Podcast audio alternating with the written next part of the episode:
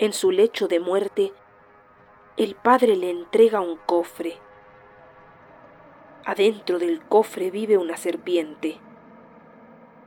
Esta serpiente, dice el moribundo, es tu hermano, fruto de mis amores con una mujer demonio. Lo confío a tu cuidado.